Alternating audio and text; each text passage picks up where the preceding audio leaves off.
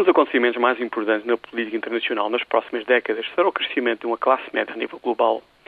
O maior crescimento desta classe média ocorrerá na Ásia. Estamos a falar de centenas de milhões de pessoas nas próximas décadas. Estamos também a falar de pessoas que, tal como nós, tudo farão para ter uma vida melhor. Mais segurança nas suas vidas, uma alimentação muito mais rica e diversificada e, claro, um estilo de vida muito mais confortável. Quando falamos deste assunto, pensamos logo em duas coisas. A primeira é o aumento do consumo da energia a nível mundial. E o segundo tem a ver com a comida, de onde virá a carne, os cereais, os vegetais, para alimentar tanta gente com mais poder de compra. Há, todavia, uma terceira coisa que nos tem escapado nas nossas conversas sobre este assunto: a eletricidade. A ausência de eletricidade é sinónimo de pobreza, de desemprego e de ausência de inovação. Não haverá, pois, uma nova classe média a nível global sem muito mais eletricidade. De onde virá ela?